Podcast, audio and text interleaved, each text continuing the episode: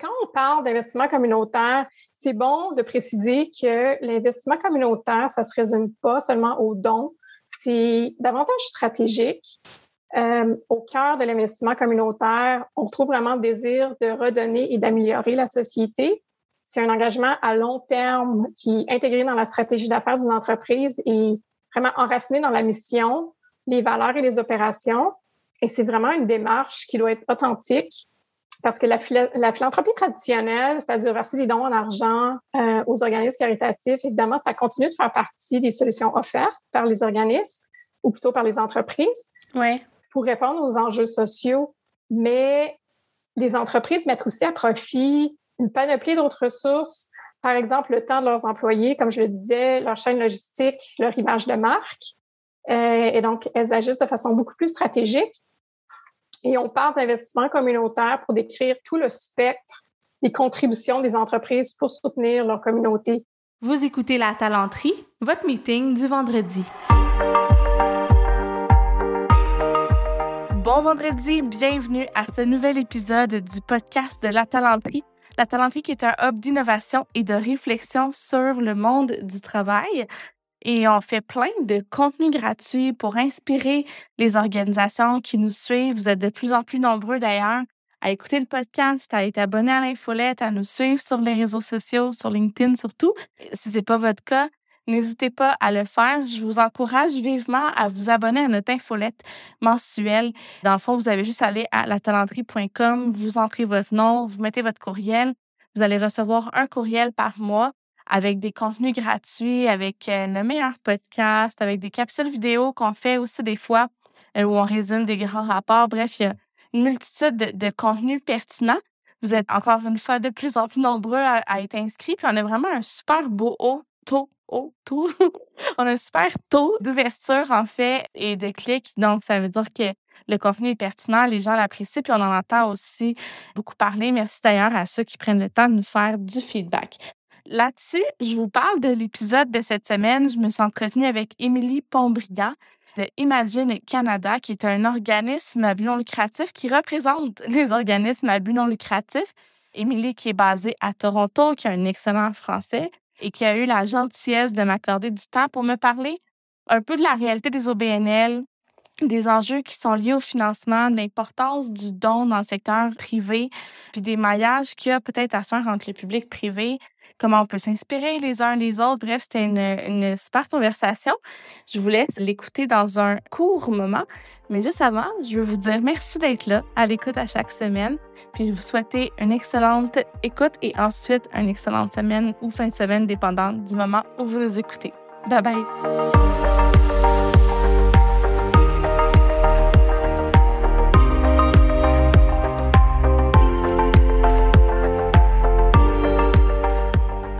Allô, Émilie? Allô, merci de me recevoir. merci à toi d'avoir accepté l'invitation. Euh, ça fait un bon moment qu'on s'est parlé en plus. Euh, puis avec les horaires chargés et tout ça, je suis vraiment très contente que tu m'aies fait la place dans ton agenda. Ben merci à toi d'avoir pensé euh, à nous. Tu es ma première invitée hors Québec. oh. Oui, fait que aujourd'hui on se parle en Zoom justement parce que ça faisait peut-être un petit peu loin pour toi de venir me rejoindre à Montréal. Oui, effectivement, j'ai hâte d'aller à Montréal. J'y vais, vais, plusieurs fois par année. Euh, je suis basée à Toronto depuis quand même très longtemps. Euh, mais ça me fait vraiment plaisir d'aller à Montréal régulièrement. Puis peut-être peut-être une, autre fois, on pourra se rencontrer en personne en studio. Clairement. Puis peut-être j'irai aussi faire un tour dans ton coin de pays. Émilie, tu es euh, gestionnaire senior marketing et relations externes, je vais dire internes, chez Imagine Canada. Euh, vous êtes un OBNL. Veux-tu me parler un peu de qu'est-ce que c'est que Imagine Canada? Oui, bien sûr. Alors, Imagine Canada est un organisme de bienfaisance et notre mission, en fait, consiste à soutenir les organismes caritatifs et à but non lucratif au Canada pour qu'ils puissent à leur tour euh, mieux servir les gens de nos communautés. Et donc, à Imagine, on soutient les OBNL de plusieurs façons, euh, par notre service, euh, notre recherche, par le biais de notre travail pour influencer les politiques publiques et défendre les intérêts du secteur auprès du gouvernement fédéral. Et donc, euh, côté service, on offre un programme d'agrément qui est en sorte, qui est en quelque sorte une certification qui atteste qu'un organisme euh, caritatif ou non lucratif se conforme à une série de normes liées à la saine gouvernance, la collecte de fonds, euh, la gestion du personnel, des bénévoles et la transparence financière. Et donc, l'objectif du programme est d'améliorer les pratiques de gestion et d'accroître la confiance des donateurs. Euh, on offre aussi une plateforme de financement qui s'appelle Connexion Subvention et qui aide les organismes à identifier des bailleurs de fonds et trouver des subventions. Et notre plus récent service, Interval RH, est une boîte à outils spécifiquement conçue pour les OBNL pour la gestion des ressources humaines. Euh, les gens sont souvent surpris de l'apprendre, mais notre secteur emploie près de euh, 2 millions et demi de personnes au Canada. Et donc, c'est hmm. un employeur majeur, euh, d'où le besoin pour un, un, tel service. Et si tu me le permets, Sarah, j'aimerais, euh, puisqu'on parle d'emploi dans le secteur, j'aimerais souligner que les organismes caritatifs jouent un rôle essentiel dans la société pour améliorer la qualité de vie, mais on n'y pense pas spontanément. Euh, mais ces organismes contribuent aussi à la prospérité économique du pays. Euh, les OBNL contribuent annuellement à l'activité économique du Canada à hauteur de 192 milliards de dollars, ce qui représente 8,3% de notre PIB. Et donc, notre, notre secteur emploie plus de personnes que les secteurs de l'agriculture ou du transport, par exemple. Et au Québec spécifiquement, les OBNL représentent 10,1% euh, du PIB de la province. Et donc, ah, c'est wow, quand même. Hein? Oui, et donc notre secteur est important du point de vue social, mais il ne faut pas l'oublier, il est aussi important du point de vue économique. Je trouve ça super intéressant. Puis souvent, on a l'impression que des OBNL, c'est forcément financé par le gouvernement ou par des dons, mais il y a beaucoup d'OBNL qui s'autofinancent aussi euh, par leurs activités puis qui trouvent des manières créatives. Euh, de soutenir leurs activités. Fait que, oui, c'est vrai. Euh, je, pense que tu pourrais m'en parler bien mieux que moi, mais c'est un mélange de sources de financement, finalement, euh, qui fait vivre oui, c'est souvent un, mélange de, de, financement. Comme nous, à Imagine Canada, on est un bon exemple de ça. On a des entreprises d'économie sociale et plusieurs organismes euh, caritatifs ont aussi des entreprises d'économie sociale pour financer leur mission ou encore, ils vont financer leur mission oui, il y a des subventions. Parfois, c'est du gouvernement, parfois, c'est du secteur euh, corporatif, euh, les dons, comme, comme tu le disais. Euh, mais aussi, ça peut être par la vente de, produits ou services. Donc, c'est ça, c'est un amalgame de sources de financement. Évidemment, ça dépend de l'organisme, de la grosseur de l'organisme, la mission, le, le, type de programme ou service qu'ils offrent. certains organismes vont dépend plus des dons, par exemple, ou plus du gouvernement. Ça, ça dépend vraiment des organismes. Oui, puis dans l'organisme à but non lucratif, il y a le fait qu'on n'est pas à la recherche de profit à tout prix. le but, c'est pas de générer du profit, même si on veut soutenir les activités, puis il y a une forme de rentabilité. Veut, veut pas, tu as des états financiers, bon, tout ça. Euh, mais il y a aussi l'idée que c'est pas à propriété privée. Versus une entreprise où là, il va y avoir des actionnaires qui décident, puis qui ont la propriété finalement de l'entreprise? Bien, tout à fait. En fait, tous les revenus d'un organisme à but non lucratif euh, sont, euh, sont investis pour accomplir la mission. Donc, mm-hmm. euh, donc c'est à ça que l'argent sert finalement. Puis pour la plupart des organismes, on parle. Ces organismes-là font pas des profits faramineux. C'est les, les, profits, l'argent qui est généré, c'est pour faire rouler l'organisme, payer les employés, euh, bon, s'il y a un loyer à payer, des, choses comme ça.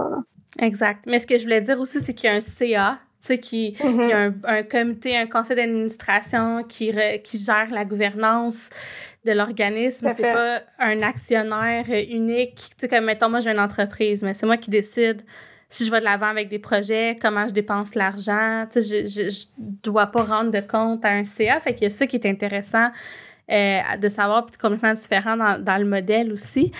Puis ça m'amène à ma prochaine question. Moi, tu sais, je suis convaincue qu'il y a des maillages à faire entre le milieu privé, tu sais, tu as parlé d'entreprises d'économie sociale, euh, les entreprises, euh, tu sais, plus traditionnelles, là. Il y a le, les OBNL.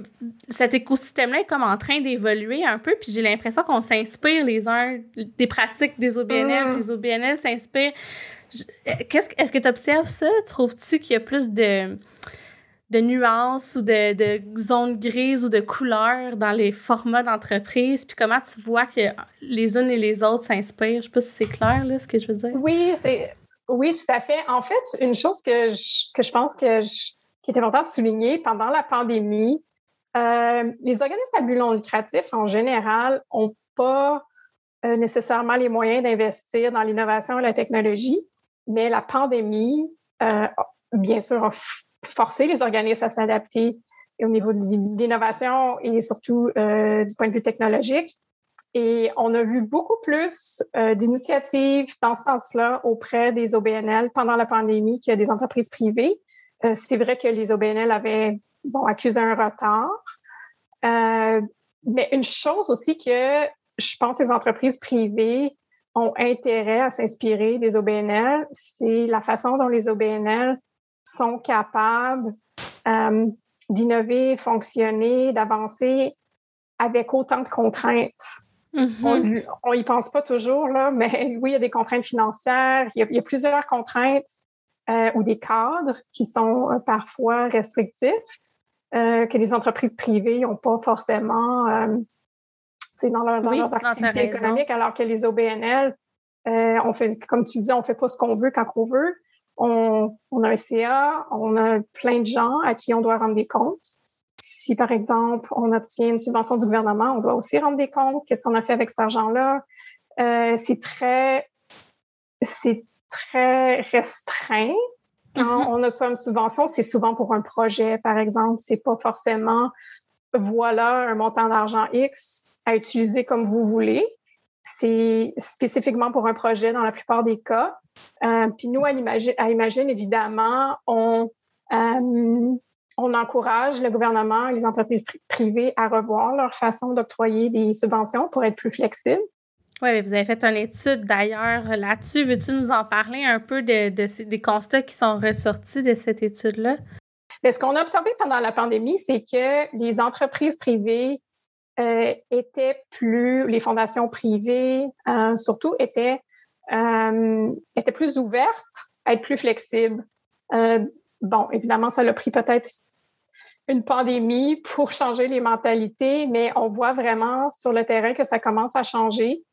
Euh, les bailleurs de fonds sont plus ouverts, par exemple, ils vont enlever certaines restrictions ou carrément les, enlever complètement et dire voilà, on croit en votre mission, on croit en vous, euh, utilisez les fonds où vous en avez besoin. Oui. Parce qu'un des défis, c'est que quand on reçoit une subvention qui est pour un projet, euh, on a encore des coûts fixes à payer qui, souvent, on ne peut pas utiliser l'argent de la subvention pour payer ces coûts fixes-là, alors que ces coûts-là ne disparaissent pas. Donc, euh, donc, il y a plusieurs bailleurs de fonds qui ont euh, accepté d'alléger les critères. C'était beaucoup moins restrictif. Et nous, ce qu'on espère évidemment, c'est que ça continue, que ça soit pas un phénomène seulement qui a émergé en temps de crise, mais que d'autres bailleurs de fonds, que ça l'inspire d'autres bailleurs de fonds à faire la, même chose euh, pour éventuellement. Parce que nous, en fait, ce qu'on espère, c'est que quand un bailleur de fonds octroie de l'argent à un organisme, c'est que ça soit dans un esprit de partenariat. Donc, il y a un lien de mm-hmm. confiance, euh, que ça soit plus que voilà un montant d'argent X et oui, en finance Qu'est-ce que vous avez fait? Oui, c'est ça, avec un rapport de, de 40 pages euh, où l'argent a servi et tout ça. Donc, il y a vraiment un lien de confiance, que ce soit plus une attitude de partenariat, euh, que ça soit plus considéré à long terme aussi. Euh, évidemment, les dons à court terme, ça l'aide aussi, mais un partenariat accompagné d'une subvention qui est plutôt à long terme, ça l'aide les organismes parce que quand, bon, à chaque année, il faut renouveler certains partenariats, certaines subventions, ça crée de l'incertitude. Euh, même pour nous, pour embaucher du personnel. Euh, parfois, on est seulement en mesure d'offrir des contrats euh, parce qu'on ne sait pas si la subvention va être renouvelée. Et donc, tout ça, c'est des freins. je dirais que c'est des freins à vraiment accomplir notre mission comme on aimerait le faire. Oui, ben d'ailleurs, tu sais, moi, je, à la talenterie, on est une boîte de services conseil, fait que j'accompagne souvent les OBNL, puis on est aussi un donateur, puis c'est des conversations, ben donateur, mini donateur, je suis une toute petite entreprise, là, fait que genre, je fais ce que je peux, mais c'est des conversations que j'ai souvent. Euh, du côté, quand j'ai voulu justement euh, faire un genre de forme de partenariat, dont la, la, cet organisme-là me dit, OK, mais peux-tu nous donner dans l'enveloppe générale et non, tu sais, dans un programme mm-hmm. spécifique qui était mon intention de départ, fait que c'est ça, c'est quelque chose que j'observe. Puis en OBNL, nous, on donne beaucoup de conseils liés aux ressources humaines. Puis ça, c'est vraiment un frein parce que d'augmenter les salaires ou de mettre une pression sur la masse salariale ou d'embaucher, comme tu dis, quand tu n'es pas sûr si tes programmes vont se renouveler, même à la limite, tu as une responsabilité sociale d'employeur de dire tu peux pas, euh, il faut comme que tu protèges la sécurité des financière des employés qui sont en place en ce moment le plus possible. Fait que c'est vraiment pas, euh, tu sais, je l'observe, ce que tu dis, là, au-delà de l'étude, puis de, tu connais super bien le marché. Je pense que même quelqu'un comme moi qui est pas dans ce secteur-là, ça, c'est criant. Je suis sûre que les auditeurs se disent, ben, ceux qui sont dans les OBNL, clairement comprennent tout ce que tu dis, mm-hmm. mais je suis convaincue que ça, pas mal de monde le vivent ou le ressent. Fait que c'est quoi les. de te parler d'ouvrir, d'être plus flexible, de créer des partenariats à long terme? Euh, je sais que vous avez aussi une certification entreprise généreuse. Est-ce que ça va un peu dans ce sens-là? Euh, pour justement créer plus sous forme de partenariat ou comment vous l'avez réfléchi? Oui, bien en fait, nous, euh, par le programme La certification entreprise généreuse, on encourage les entreprises à redonner aux communautés qui les aident à prospérer par exemple, en s'engageant à consacrer au moins 1% de leurs bénéfices avant impôt à des programmes pour soutenir leur communauté. C'est vraiment l'objectif de la certification entreprise généreuse à Imagine Canada. Et en fait, c'est que la, certification permet aux entreprises d'établir un objectif qui les aide à planifier leur stratégie d'investissement communautaire. Et le 1 euh, dans le 1 la contribution des entreprises, ça peut inclure les dons en espèces et en nature, le temps que les employés passent à faire du bénévolat pendant des heures de travail rémunérées et le coût de gestion des programmes communautaires d'une entreprise. Et quand on parle d'investissement communautaire, c'est bon de préciser que l'investissement communautaire, ça se résume pas seulement aux dons, c'est davantage stratégique. Euh, au cœur de l'investissement communautaire, on trouve vraiment le désir de redonner et d'améliorer la société. C'est un engagement à long terme qui est intégré dans la stratégie d'affaires d'une entreprise et vraiment enraciné dans la mission, les valeurs et les opérations. Et c'est vraiment une démarche qui doit être authentique parce que la, la philanthropie traditionnelle, c'est-à-dire verser des dons en argent euh, aux organismes caritatifs, évidemment, ça continue de faire partie des solutions offertes par les organismes ou plutôt par les entreprises euh, pour répondre aux enjeux sociaux. Mais les entreprises mettent aussi à profit une panoplie d'autres ressources par exemple, le temps de leurs employés, comme je le disais, leur chaîne logistique, leur image de marque. Euh, et donc, elles agissent de façon beaucoup plus stratégique. Et on parle d'investissement communautaire pour décrire tout le spectre des contributions des entreprises pour soutenir leur communauté. Et évidemment, euh, c'est plutôt une stratégie à long terme. Donc, on encourage les entreprises à penser, et ça peut être en, ça dépend des entreprises, mais ça peut être aussi fait en consultation avec les employés. Euh, est-ce qu'il y a des causes spécifiques euh, que les employés aimeraient appuyer? Euh, ça peut être fait comme ça. Ça peut être aussi une cause qui est choisie, qui est en lien avec, avec l'entreprise, une cause environnementale, par exemple. Donc voilà, donc c'est vraiment une façon pour les entreprises de se démarquer sur le marché puis de renforcer leur image de marque en tant qu'entreprise. Mais évidemment, ça va plus loin que ça.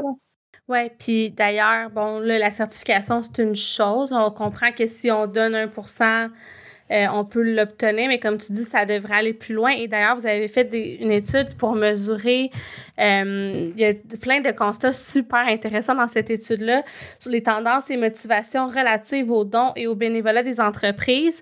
Vous avez mesuré c'est quoi les bénéfices euh, et les objectifs que les employés en retirent. Ça, j'ai trouvé ça vraiment super intéressant. Est-ce qu'il y a des grands highlights? Je vais te laisser nous les partager, mais dans le fond, ça fait vraiment une différence sur la mobilisation puis l'attraction des talents. C'est un peu à ça que ça revient en tant qu'employeur. Effectivement, puis on sait, peu importe le secteur en ce moment, la compétition pour recruter des employés qualifiés est vraiment forte. Et donc, euh, l'étude qu'on a publiée démontre que l'investissement communautaire donne un avantage décisif aux entreprises pour attirer et garder la main-d'œuvre qualifiée. Puisque l'étude a démontré, en fait, c'est que les employés qui estiment que leur entreprise est dédiée à la collectivité sont plus susceptibles de rester, euh, de faire preuve de loyauté et de croire aux objectifs de l'entreprise et de recommander leur employeur. et donc, dans les faits saillants de l'étude. Pas un peu plus. Ouais, c'est ça, vas-y. J'allais dire, c'est quand même euh, beaucoup plus, là. Ouais, c'est ça. Ben, c'est ça. Parmi les faits saillants, euh, les employés qui ont, répondu, qui ont été sondés, je trouve que c'est intéressant de noter que 50 ont dit avoir pris compte de la réputation de l'entreprise pour leur implication communautaire avant d'accepter leur poste. Et que parmi les employés qui se disaient convaincus que leur employeur est fortement engagé dans la collectivité, 86 ont affirmé qu'il était fortement ou très probable qu'ils restent avec leur employeur actuel au cours des deux prochaines années et que 84 de ces employés se disaient extrêmement ou très satisfaits de leur emploi, contre seulement 46 chez les autres employés. Donc, c'est pas rien quand même. Non, c'est ça. Puis ben, justement, par rapport au ratio que tu viens de donner, je disais que dans votre étude, il y a 2,6% des employés qui sont. En fait, les employés sont 2,6 fois plus susceptibles de recommander même l'employeur. Fait que, quand on sait qu'on on a souvent recours aux employés maintenant, dans, un contexte de crise de main-d'œuvre, pour essayer d'être des ambassadeurs puis de recruter, tu sais, 2,6 fois plus susceptibles, c'est quand même pas rien, là. Oui, surtout que chez les autres employés, cette proportion-là était seulement de 23% euh, et puis aussi, un autre, une autre statistique intéressante euh, qui vient de l'étude, 28% ont aussi dit qu'ils accepteraient une baisse de salaire pour travailler pour une entreprise, une entreprise plus dédiée aux services communautaires. Alors, c'est digne de mention aussi. Oui, puis ça va avec. Euh, il y a des études qui ont été faites, euh, entre autres, là, il y a le Gen Z and Millennial Survey qui est sorti, je crois que c'est Deloitte. Je me mélange des fois avec le Gallup. Je vais valider puis je vais mettre les liens dans les descriptifs de l'épisode. Euh, mais les, les, les nouvelles générations, puis moi, je suis convaincue que les autres générations aussi, c'est juste que eux mesurent génération Z, génération euh, Y, choisissent leur employeur en, en grande partie en fonction des valeurs. Fait que, la génération mm-hmm. Z, je pense que c'est 49% leur employeur et leur métier. Puis plus Québec. Là. Euh, je sais pas si tu connais Academos, mais c'est un peu plus la réalité Québec que canadienne, qui est une entreprise euh, justement qui mesure, qui ont fait une étude par rapport aux aspirations professionnelles de la génération Z. Puis les données corroboraient pas mal parce que l'affaire la, la, plus importante, le premier facteur de choix de carrière, de choix d'emploi, c'était quelque chose qui correspond à leurs valeurs. Et le statut social, c'était le dernier. Fait que, tu sais, je pense qu'à un moment donné, toutes les études semblent aller dans le même sens, la vôtre euh, aussi. Euh, ce que je trouve intéressant de votre étude, c'est que vous avez sondé les employés, mais vous avez aussi sondé des entreprises pour voir comment ils voyaient ça, euh, puis eux, comme quelle, quelle stratégie ils mettaient de l'avant finalement pour faire une contribution sociale. Est-ce que tu peux nous parler un peu de ce qui est ressorti de ce côté-là? Ben, ce que je peux parler concernant concernant l'étude, euh, un point que j'aimerais souligner, c'est que, bon, on parlait plutôt euh, de dons. Euh, les OBNL, évidemment, comptent sur les dons et la générosité de la population pour financer les programmes et services. puis on sait, les, depuis plusieurs années, quand même, le nombre de donateurs diminue. Et donc, l'étude a aussi démontré que quand euh, par exemple, il y a un programme de dons instauré au sein d'une entreprise, par exemple, euh, recueillir des dons pour une cause spécifique. Les employés, même s'ils quittent l'entreprise, vont être susceptibles de continuer à donner à cette cause ah par la suite. Euh, donc, c'est une façon pour les entreprises aussi de, de contribuer socialement euh, c'est vraiment d'instaurer d'instaurer surtout j'aimerais dire surtout c'est chez les jeunes parce que je pense que leurs habitudes de don sont différentes euh, des générations plus vieilles. Euh, je sais pas si en tout cas je je, sais pas quand elle allait à l'école primaire va mais moi je me souviens on avait le programme UNICEF on collectait des dons à l'école pour l'Halloween. Euh, je ne sais, pas si ce programme existe encore, mais il y a beaucoup de programmes du genre, euh, de la façon dont les enfants étaient exposés, où on leur parlait des besoins des autres, ou bon, tout ça, c'est moins présent aujourd'hui. Il y a moins de gens, par exemple, qui, qui vont à la messe. C'était une façon de recueillir des dons qui était très populaire, euh, qui est moins présente. Et donc, les entreprises ont, ont peu pris le relais, si on veut, euh, donc, d'avoir un programme comme ça au sein d'une entreprise, ça favorise la générosité des employés et ça l'aide à les fidéliser par la suite également. Donc, c'est une façon pour les entreprises euh, d'aider la société tout en impliquant leurs employés. Puis les employés ont vraiment le désir de s'impliquer aussi. Euh, je pense que des fois, c'est qu'on ne sait pas toujours par où commencer. Et donc, au sein d'une entreprise, d'avoir, de véhiculer ce genre de valeurs-là, c'est très important pour, euh, pour créer, euh, pour unifier leur équipe autour d'un projet commun, de, de valeurs communes et, euh, et aussi pour bénéficier à la société en même temps.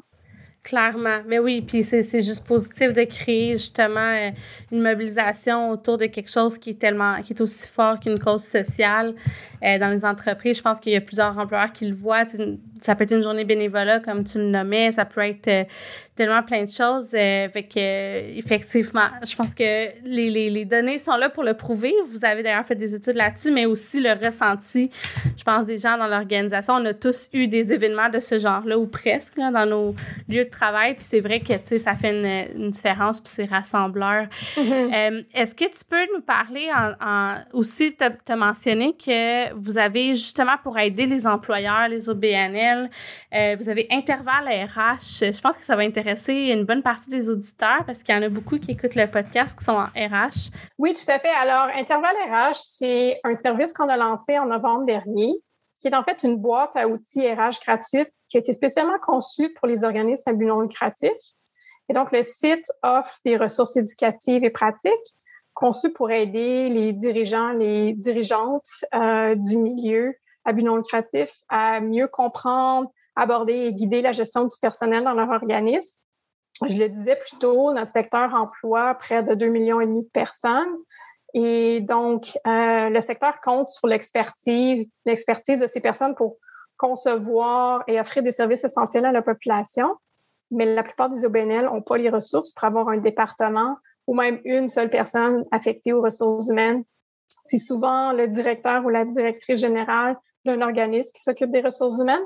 Et donc, le site donne accès à des outils pratiques euh, et des ressources gratuites euh, qui couvrent différents domaines, comme par exemple le recrutement, la gestion de la performance, le bien-être au travail ou le travail décent.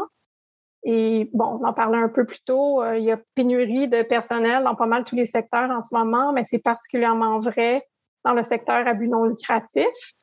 Euh, on peut difficilement compétitionner avec les salaires offerts dans le secteur privé ou euh, le secteur gouvernemental dans le domaine euh, à but non lucratif. Et donc, c'est en offrant un environnement de travail stimulant et une culture qui favorise le développement, l'épanouissement que les organisations peuvent attirer des employés qualifiés. Puis c'est le pari avec euh, Intervalérage, c'est-à-dire de fournir des outils, des ressources pour aider les organismes à être des employeurs de choix oui, ben c'est super intéressant. Puis d'ailleurs, tu as parlé tantôt euh, justement de ces contraintes que les OBNL vivent qui forcent la créativité. Mais j'en vois plein qui sont tellement ingénieux parce que quand t'as pas beaucoup de ressources puis t'as plein de contraintes, à un moment donné, il faut que tu penses en dehors de la boîte. Donc, euh, c'est vrai qu'il y a de la belle créativité qui se crée autour de ça. D'ailleurs, je t'en ai même pas parlé avant, avant l'enregistrement, mais on est en train de refaire notre site web à la talenterie. Puis là, je peux le dire parce qu'au moment où je vais publier l'épisode, le nouveau site va être en vigueur. Euh, J'ai mis euh, un lien vers Intervalle RH dans la page future ah, du travail. Oui, dans autres ressources. Donc, euh, si les gens veulent consulter, j'ai déposé aussi euh, les liens vers euh, le rapport là, dont on a parlé tous les deux sur le financement, tout ça. Donc, les gens pourront aller voir ça si vous voulez avoir plus de détails. Évidemment, je vais tout mettre aussi dans les notes de l'épisode. Émilie, merci euh, beaucoup de ta participation depuis euh, une autre province. vive, le, vive Internet. J'apprécie vraiment ton temps euh, aujourd'hui. merci d'être venu nous jaser de ça. Ben, ça m'a fait plaisir. Merci encore de l'invitation. Merci à toi. Bye bye.